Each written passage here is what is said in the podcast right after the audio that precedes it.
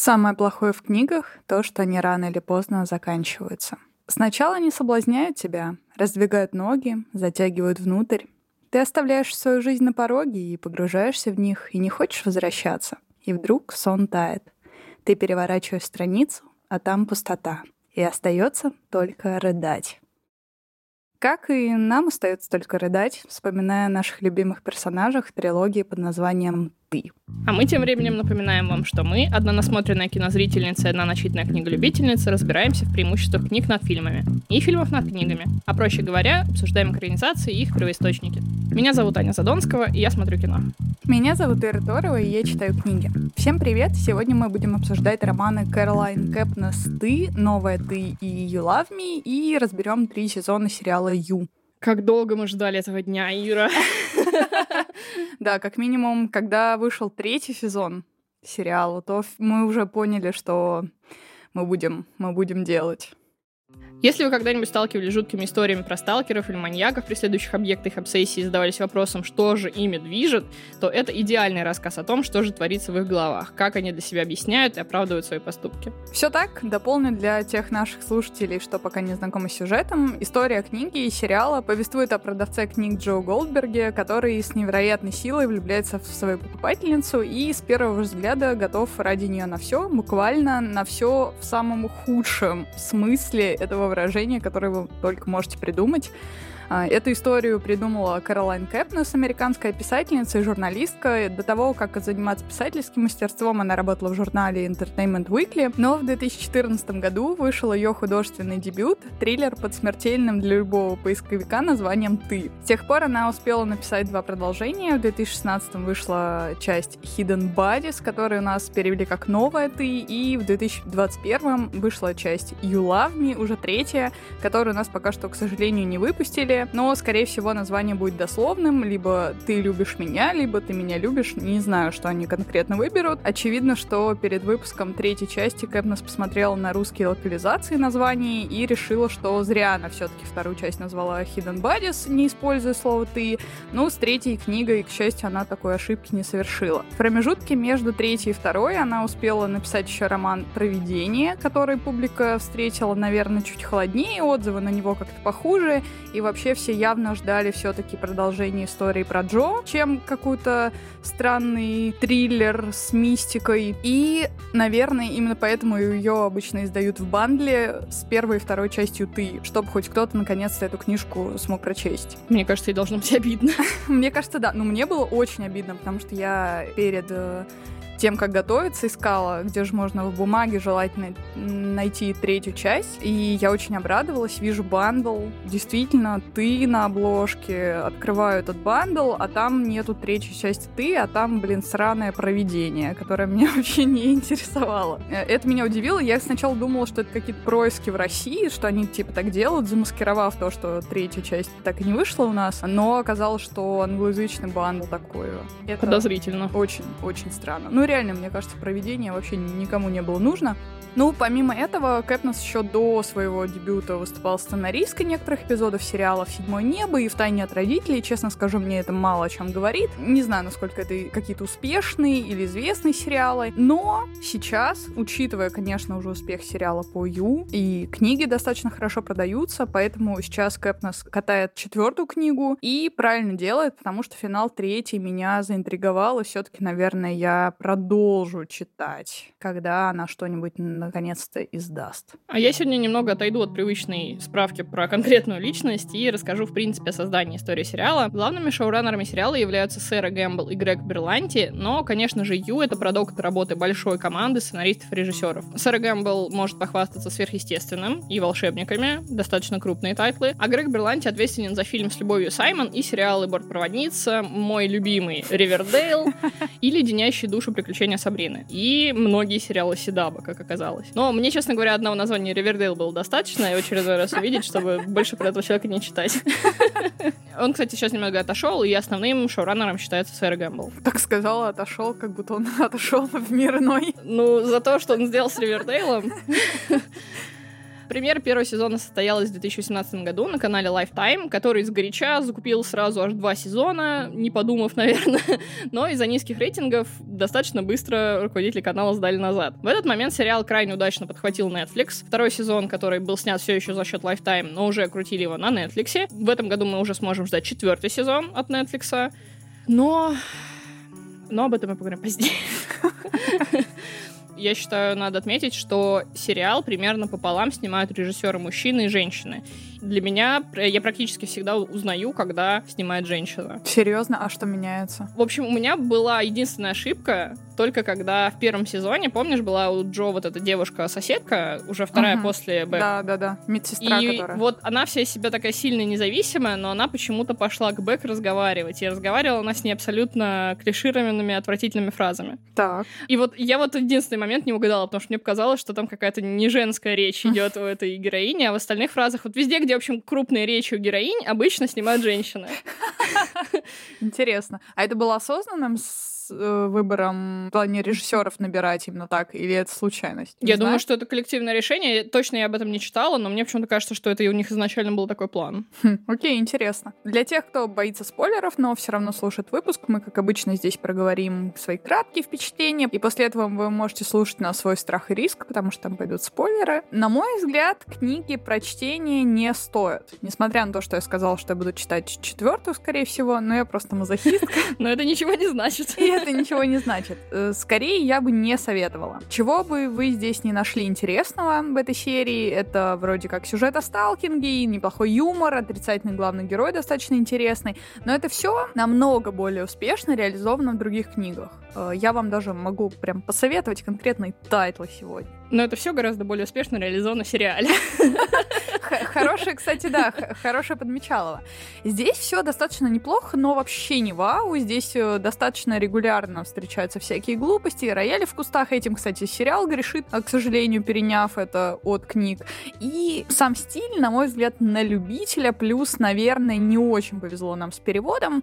Первые две книги, которые я читала в русском переводе, мне понравились намного меньше, чем третья часть, которую я читала в оригинале, по объективным причинам, потому что, к сожалению, перевода пока еще нет. И мне, конечно, подача понравилась больше в третьей книге. Так что, может быть, еще дело в этом. Единственный крупный плюс, э, на мой взгляд, еще и мастерство Кэпна с опытом выросло, и именно поэтому, возможно, мне третья часть понравилась тоже больше. Первая книга прям совсем жижей, но вот сериал я скорее тоже порекомендую, как и Аня, хотя там тоже, на мой вкус, первый сезон похуже, чем остальные. Этот сериал точно стоит посмотреть, он интересный, действительно действительно мастерски сделанный, безумно красивый. Я каждый раз от цветов просто умираю в этом сериале. И он точно заставит вас комментировать и обсуждать происходящее. Я, правда, не знаю, как возвращаться к четвертому сезону после концовки третьего, которая снова меня выгнала в некоторую фрустрацию. Но об этом мы поговорим уже позднее в спойлер-зоне. И здесь мы, как обычно, ненадолго прерываем наше повествование. Напоминаем вам, что наш подкаст вы можете найти на всех доступных площадках. Это Яндекс Музыка, это Castbox, это Apple Podcast, ВКонтакте, Spotify. И, пожалуйста, пожалуйста, подписывайтесь, ставьте нам лайки, звездочки, оставляйте комментарии, отзывы. Это помогает нашему подкасту развиваться.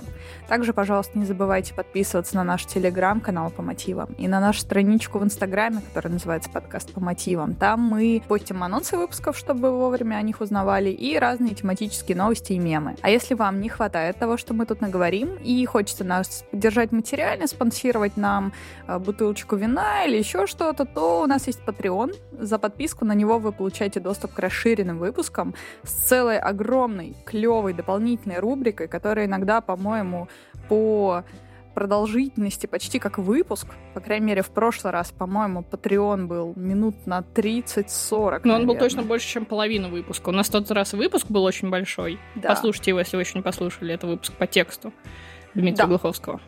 Вот, но мало того, что мы предоставляем целую большую рубрику, но еще и вы получаете все выпуски раньше, чем на всех остальных платформах, на целых несколько дней. Можете быть в числе наших первых слушателей, если вам этого хочется. Зачем ты начала говорить шепот?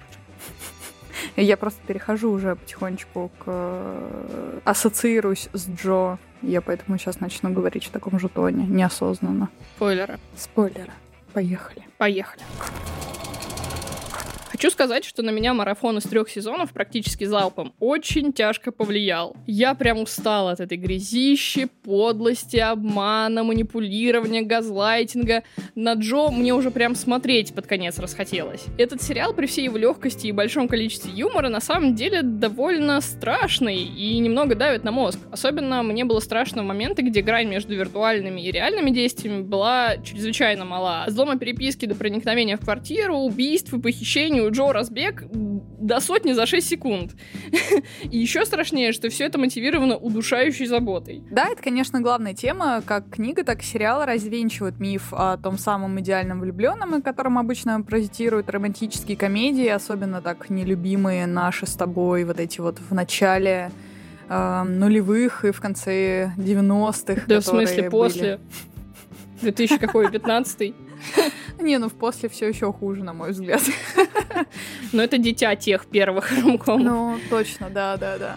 Это намеренно гиперболизированная история, и я не понаслышке знаю женщин, которые боятся смотреть этот сериал, потому что думают, что это будет для них страшным триггером всех их опасений, все это поднимется, и они, конечно, наверное, правы. Большая часть из нас встречала таких хороших парней, как Джо. Это навязчивые кавалеры, сталкеры, абьюзеры, и с этой точки зрения я бы, наверное, назвала ты стопроцентно женским романом потому что женщин эта тематика элементарно задевает чаще, и значит, она именно у них вызовет, скорее всего, больше эмоций. Но при всем этом ты сама, когда читаешь, хочешь немножечко побыть Джо, потому что такую одержимость не каждому из нас дано ощутить на протяжении жизни, уж точно не несколько раз подряд. Ну, то есть иногда мне хотелось побывать в его шкуре, чтобы вот эту эйфорию ощутить. Ну, не знаю, слава богу, что мы не можем побывать в его шкуре, честно говоря. Сериал написан мастерски, на мой вкус, потому что практически все действия несмотря на все их, казалось бы, нелогичность, очень закономерны.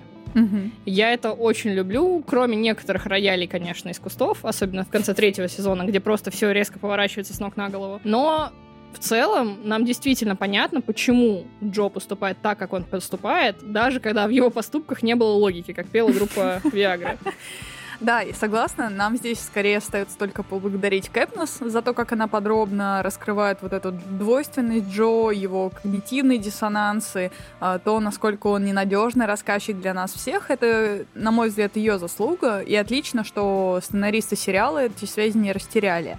А, насколько я знаю, Кэпнес выступала сценаристкой не ко всему сериалу далеко, буквально несколько серий всего лишь она сценарировала. Да, да. Ну, в любом случае, случае отлично, что они переняли ее стиль, и, в принципе, все, что у нее удалось хорошо, в сериале удалось тоже замечательно. То, о чем я постоянно думала во время прочтения первой книги, это фильм «500 дней лета», потому что ценность этой истории, как и ценность истории о Томми Саммер, э, на мой взгляд, в том, сколько же всего мы можем узнать и придумать о человеке, если мы очень захотим. То есть мы даже можем полюбить его или возненавидеть, если нам нужно, если нам хочется. И никакие реальные факты не могут повлиять на наши отношения, потому что люди предубеждены с самого начала. И все вокруг нас — это просто проекция нашего разума. И именно это отлично показывает этот сериал и книги. Да, я с тобой полностью согласна. Интересно, конечно, сравнение с 500 дней лета, потому что, слава богу, Том не настолько жуткий, но действительно воображение о человеке, который не соответствует действительности, это прям нитью пронизывает все сезоны сериала mm-hmm. и поднимается чаще всего как главная тема. Но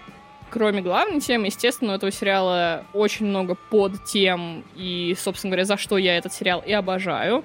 Он играет жанрами, темами, которыми он поднимает в каждом сезоне. Это в начале ромком про романтизацию токсичных отношений. Потом это становится таким инди с фестиваля Sundance, который показывает изнанку Голливуда. К третьему же сезону это, конечно же, такая жуткая критика так называемого счастливого брака, соцсетей, блогов, микроинфлюенсеров и таких маленьких сообществ, в которых люди живут и перемывают друг другу кости. Обожаю. Да, это вот интересный момент. Э, начиная со второй книги, они достаточно сильно расходятся с сериалом сюжетно.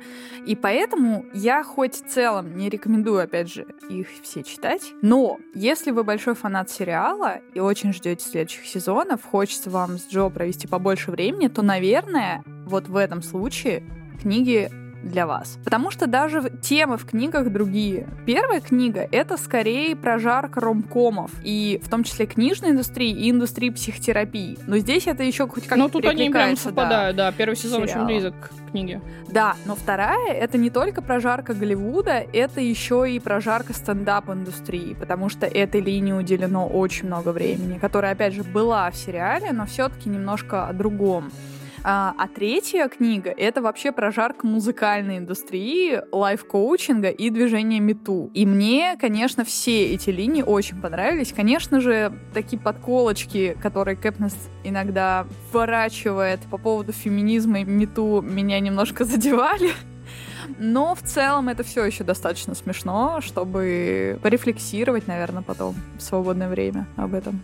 Но мне вот очень нравится, что каждая тема раскрыта с разных сторон. В каждой рассматривается как положительные, так и отрицательные стороны. Однако все прекрасно здесь вертится вокруг одного персонажа — Джо. Этот сериал часто сравнивают с Декстером, но Джо для меня гораздо менее приятный объект для сопереживания. Да, и мне, кстати, из-за этого тоже достаточно непросто дались три книги залпом прочтенные, потому что это слишком много часов в голове психопата. Да, ужасно. Но знаешь, э, сериал Джо немножко оправдывает в третьем сезоне, как мне показалось. Он там не столько творит дичь, сколько идет скорее на поводу у своей сумасшедшей жены. А вот в третьей книге Джо остался совершенно тем же психопатом, как и в первой. Там нет лав, которая будет оттягивать на себя безумие, и это прям очень тяжело. Но третья книга выгораживает Джо немножко с другой стороны из-за их отношений с библиотекаршей Мэри Кей, который в сериале уделили намного меньше времени.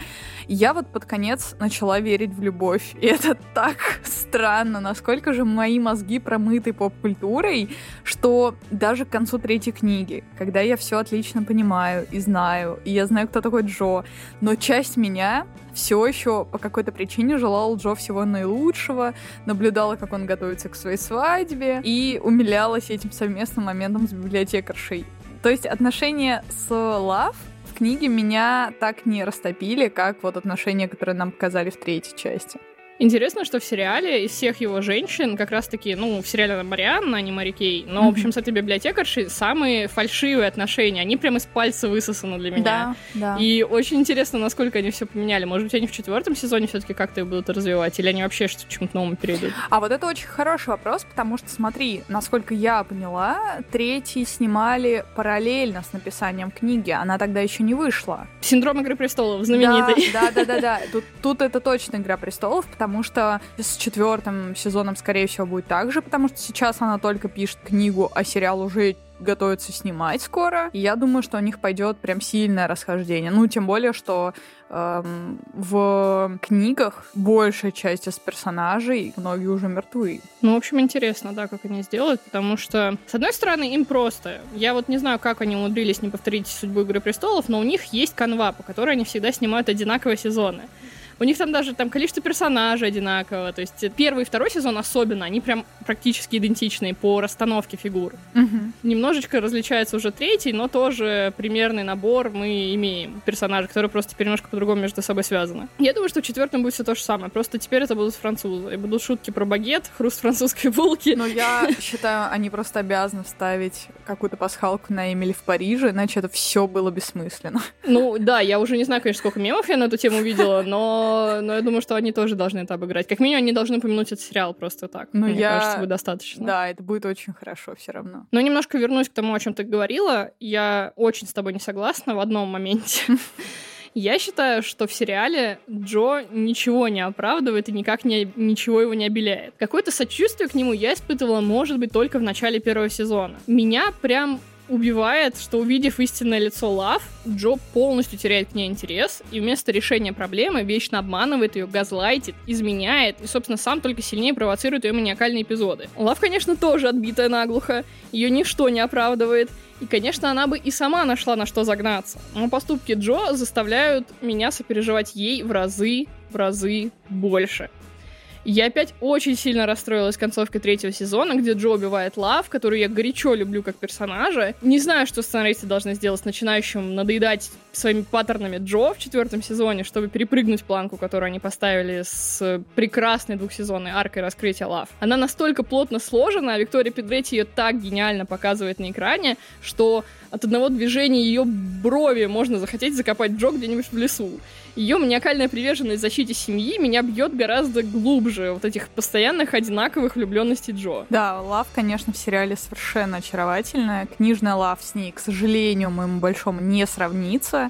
Uh, на мой взгляд, в сериале она и Форти самые крутые герои. Именно Форти поэтому, наверное, мне второй сезон понравился больше всего, где есть вот этот их симбиоз, скажем так, родственный, очень крутой. И да, наверное, из-за них в целом мне сериал понравился больше, чем книги. Ну, я в этом, наверное, не уверена, но Лав, конечно, это 50% моей любви к сериалу, как минимум. Навсегда в моем сердце. Забавно, что Виктория Педретти пробовалась на роль Бэк, но ей тогда отказали. И после того, как она сыграла в «Призраках доме на холме», наших любимых, да. после этого ее взяли на два сезона, и, как говорят э, шоураннеры, что они хотели сразу ее действительно на два сезона написать ей арку. То есть изначально планировалось такое примерное развитие. Она этого абсолютно достойна. Я еще после «Призраков дома на холме», когда увидела, что она будет во втором сезоне, такая, офигеть! Очень круто. Очень крутая но, но у нее теперь на Netflix есть уже три сериала, в которых она трагически умирает из своих отношений. Да, и, кстати, еще забавный момент, что э, я не помню, как было в сериале Ю, э, но в книге нам точно говорят, что муж Лав, который умер от рака, ну или там от чего-то, в книге даже, по-моему, не уточняется, он точно был темнокожим, и он точно был врачом, как в «Призраках дом на холме». Вот это интересно, у меня аж мурашки побежали. Но в сериале они в итоге-то в третьем сезоне вообще закрутили, что она его убила. Ну да. Когда, она, когда он после ремиссии хотел от нее уйти. Ну, не доставайся же ты никому. Ну, правильно. И возвращаясь к Джо, я хочу сказать, что лично для меня к третьему сезону он становится ужасно предсказуемым. И мне стало скучно с ним. Мы понимаем, что он не может быть счастлив даже с идеальной для него партнершей. Он всегда найдет способ разочароваться в очередной любви своей жизни.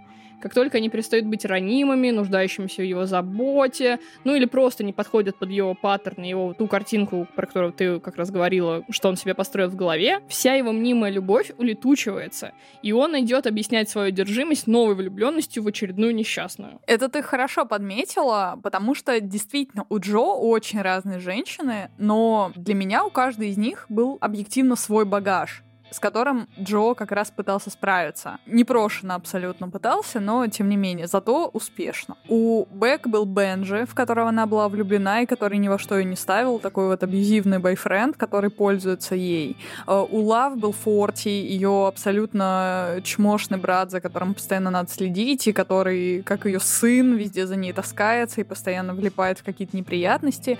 У Мэри Кей была дочь, э, в книге, по крайней мере, и еще не самостоятельный муж. Эм, было у Кейденс, мы, в отличие от сериала, не знаем в книгах, но точно знаем, что у Эми Адам ничего не было, и она остается жива. Все еще смешно про Эми Адамс. Да, и это как раз очень круто, потому что там все это было построено на том, что в книге Эми это не псевдоним Кейденс, который был в сериале, а, который выжила и типа начала преследовать Джо и мстить ему. В книгах это две разные героини. И Эми Адам это очень смешно, потому что Джо, естественно, пытается нагуглить ее, но на гугле только Эми Адамс, и это просто такой забавный момент. Но это вроде как ее настоящее имя, кажется, этой героини. Ну, в общем, она единственная, кто остается живых из всех женщин, с которыми мутил Джо на протяжении всех книг.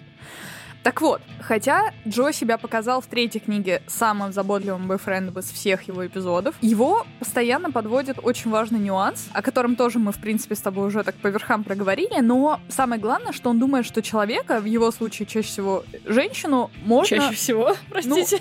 Ну, он так относится ко всем людям, потому что он психопат. Но чаще всего это распространяется на женщин, в которых он влюбляется. Что их можно по-настоящему узнать, разобрать, предугадать и тем самым самым сделать их счастливыми. И каждый раз он натыкается на обратное. Он не умеет читать мысли, к счастью. И он не пытается действительно узнать человека. Он сам просто придумывает себе его образ, его мысли, его реакции, придумывает образ и просто верит ему. И самое интересное, что он по факту действительно спасает женщин от плохих мужчин. А иначе быть не могло, потому что нам эту историю рассказывает Джо, и, естественно, он себя выставляет в абсолютно белом свете везде. И он это все делает только, блин, для того, чтобы их втянуть в еще более опасные сети, уже свои. И он думает, что человек реально может выбирать, кого полюбить, и он агрессивно всем предлагает себя полюбить, не понимая, что он этим расчеловечивает объект своей любви, он ни во что не ставит их реальные претензии, их реальные какие-то желания. И вроде бы ничего экстраординарного в этом образе нет, но типаж очень круто прописан, и, конечно же, Пен Бэджли — это идеальный кастинг. Он, кстати, почти отказался от роли Джо, опасаясь, что сериал чрезмерно романтизирует токсичное поведение, такое как преследование. И он, на самом деле, был частично прав, потому что, по его словам, ему часто приходится спорить в комментариях с женщинами, которые, по их словам, были бы не против, если бы за ним приударил такой красавчик. Ну и вот, да, в ТикТоках тоже я только что как раз рассказывал тебе, что там половина просто про то, какой Джо классный и как было бы здорово с ним замутить. Mm. И это меня пугает. Ужасно. Я даже, мне кажется, меня этот феномен пугает еще сильнее, чем сам сериал. Ну, то есть это показывает то, что, к сожалению, вся ирония над романтическими комедиями, которые здесь тебе прям пихают в лицо, она все равно не работает. И, кстати, ему его шоураннеры в итоге уговорили вообще сыграть, именно потому что из-за того, что он боится этой романтизации, именно он отвратительно сыграет этого отвратительного персонажа. Точнее, хорошо сыграет отвратительного персонажа. Ну, конечно, да, на вкус и цвет светломастера, конечно, разные, но меня сериал заставил много думать о том, как бы от такого обезопаситься и постараться не попадаться на такие крючки. Да, может быть, не очень оригинальная мысль высказана в этой истории, но, как мы с тобой убеждаемся, все равно, к сожалению, видимо, не воспринимают ее люди, которые смотрят сериал и читают книгу, но Джо находит смысл в этих всех девушках, потому что он не может обрести внутренний смысл, который не будет завязан на ком-то внешнем. И он даже о героинях обо всех, кстати, говорит все время, что он чувствует себя намного менее одиноким в их присутствии. И действительно, Джо же ведь всегда был одиноким и абсолютно покинутым. Если вспомните флешбеки о матери во втором сезоне сериала, там, как она оставляла его в супермаркете и уходила на весь день, э, или оставляла его просто где-то на улице, и он слонялся там один. И во второй книге Кэпнес пытается тем самым углубить несколько тоже историю Джо и показать нам то же самое. Что он все время пытается обрести что-то внешнее, потому что внутреннего у него нет. В сериале, да, эти все флешбеки присутствуют, и там всегда почему-то играет Джо отвратительный пацан каждый раз.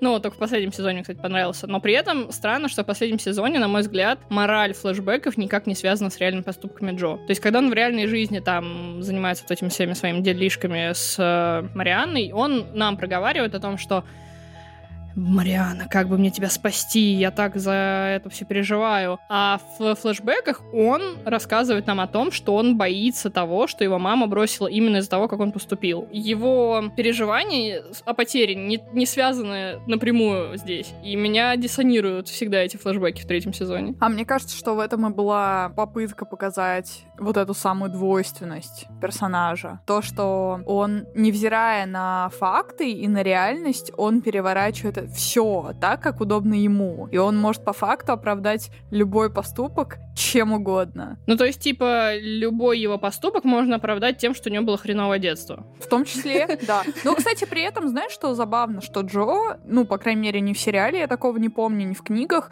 он никогда особо не жалуется. И это очень тоже интересно, потому что это как будто укореняет нас в мысли о том, что он действительно клинический социопат или психопат, потому что такое ощущение, что он смог это абсолютно отринуть от себя, вот это одиночество, либо он это просто не осознает. Ну, в сериале, я бы сказала, единственное, на что на это намекает, вообще, в принципе, я так понимаю, что это добавлено только в сериалах, его вот эта вот дополнительная черта, где он заботится о детях. Да. А, Это вообще, конечно, такой немножко странный для меня ход, наверное. То есть он, добав... он как раз вот это единственное, что пытается обелить Джо для меня. Да, согласна. И, кстати, в третьем сезоне этого уже нету. Еще о чем, о чем надо отметить. Но там же времени не хватило бы ни на так какого у него свой ребенка. ребенок, а куда там ему еще чужой. Да. Да, ну, в общем... В третьем сезоне, насколько ты помнишь, некоторые люди настолько заботятся о детях, что ради них убивают своих соседей. Причем даже Я не только своих. Обожаю этот момент, когда она убивает скалкой соседа, который заразил ее ребенка этой корью. Да. Она такая там прям power move. Ну и это очень смешной момент, потому что вышедший в эпидемию ковида сезон поддевает антивакцинаторов. Ну, вот меня вот это немножко смутило, потому что они вроде упоминают ковид, но как-то очень вскользь. То есть явно Ну это да. было как-то доснято, что ли, вот эти какая-то там пара фраз про ковид, я не знаю. И как же было круто увидеть Форти во флешбеке.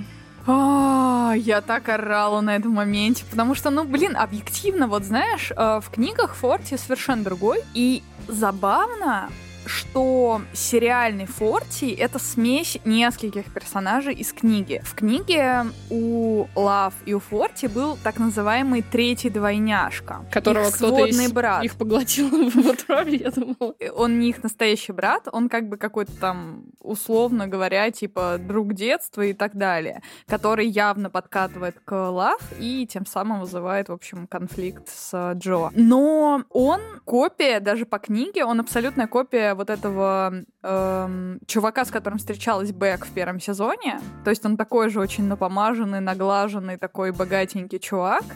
При этом Форти в книге это Филипп Сеймур Хоффман. Это при- прямая цитата из книги. И я его всегда, когда читаю, представляю именно так, как более молодого э, Хоффмана. И он прям абсолютно такой мерзкий. Поэтому мне кажется, что создатели сериала решили просто слепить воедино вот этот более модный, лощеный образ просто тупого, богатого чувака с еще и очень неприятным, каким-то психически нестабильным чуваком. И у них вот получился вот такой форти, но я очень рада, что они это сделали.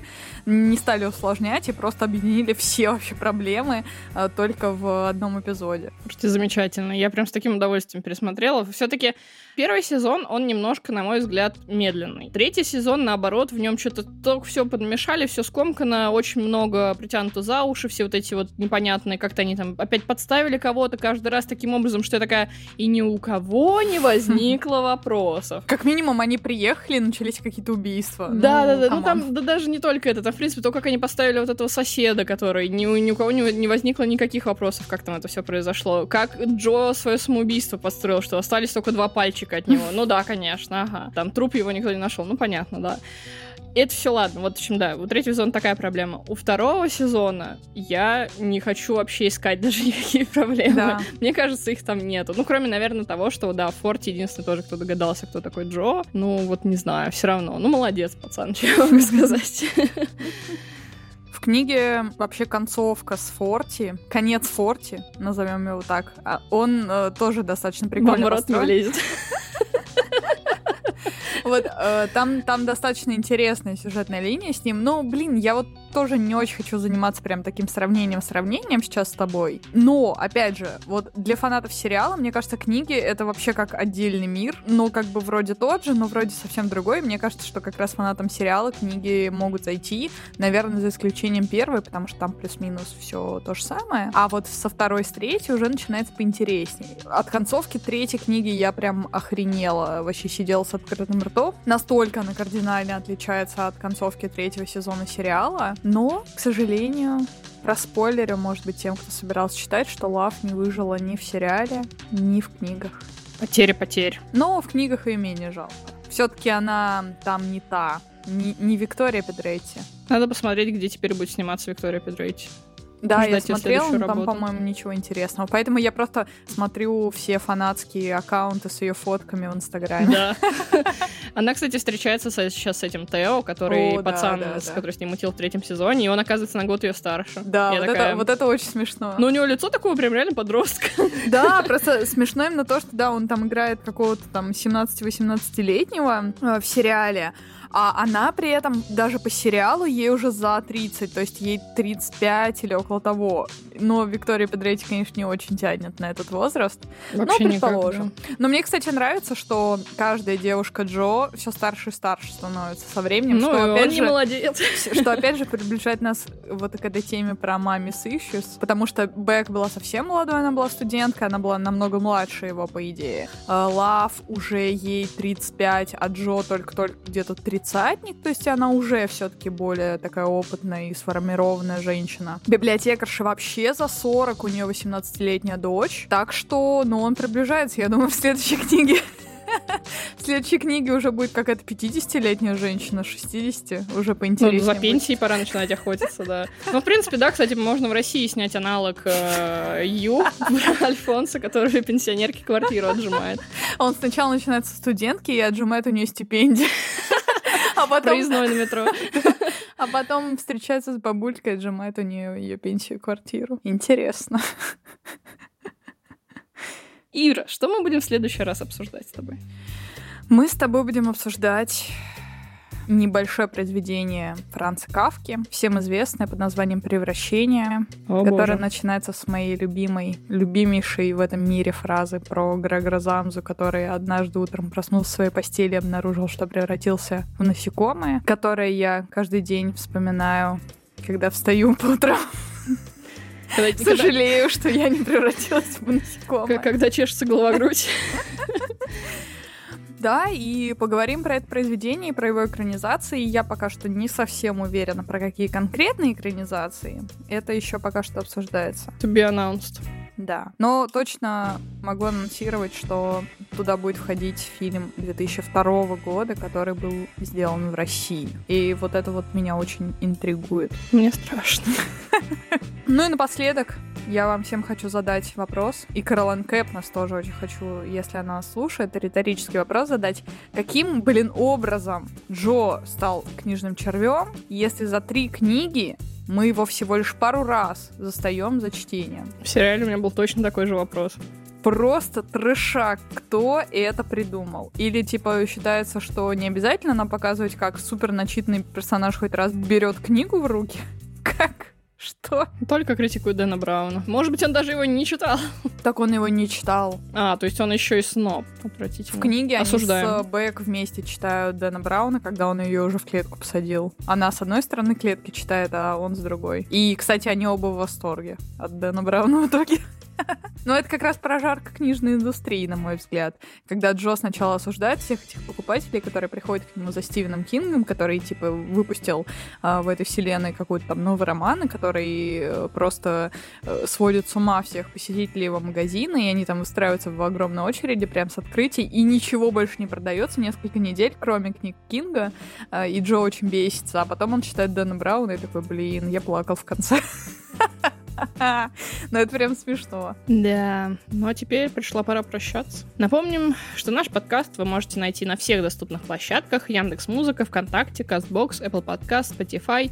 Пожалуйста, подписывайтесь и ставьте лайки, звездочки, оставляйте нам комментарии и отзывы. Это правда помогает нашему подкасту развиваться. Также не забывайте подписываться на наш телеграм-канал по мотивам и на одноименную страничку в Инстаграме. Там мы постим всякие смешные штуки, анонсы выпусков и разные тематические новости. А если вам не хватило сказанного нами в выпуске, и к тому же хочется поддержать нас материально, то у нас есть Patreon. За подписку на него вы получите доступ к расширенным выпускам, да еще и на три дня раньше, чем на остальных платформах. И прямо сейчас там мы будем обсуждать истории с очень неприятными, страшными и неоднозначными главными героями. Все так. Пожалуйста, не будьте сталкерами. Я напоследок для вас расскажу мини-историю о том, как э, книга третья часть прожаривает немножко сериал еще, потому что, ну, очевидно, что там уже Кепнес знала, что многие люди смотрят сериал, и не могла там немножко не вернуть моментов. Там, например, Джо обсуждает какого-то героя, я уже даже не помню кого, и такой, блин, ну, конечно, он клевый, но все-таки не Джон Стеймос, а Джон Стеймос, для тех, кто не знает, это актер, который играл доктора Ники, психотерапевта Бэк в первом сезоне. И И вот, э, вот такие вот шпилечки там достаточно частые, и в конце третьей части Джо узнает, что один из э, героев, который знает о многих его преступлениях, продает, э, не помню какому сервису, то ли HBO, то ли какому-то вроде того, сериал типа Декстера про Джо Голдберга. С халочки. И Джо в финале смотрит пилот этого сериала. Круг замкнулся. Всем пока. Всем пока.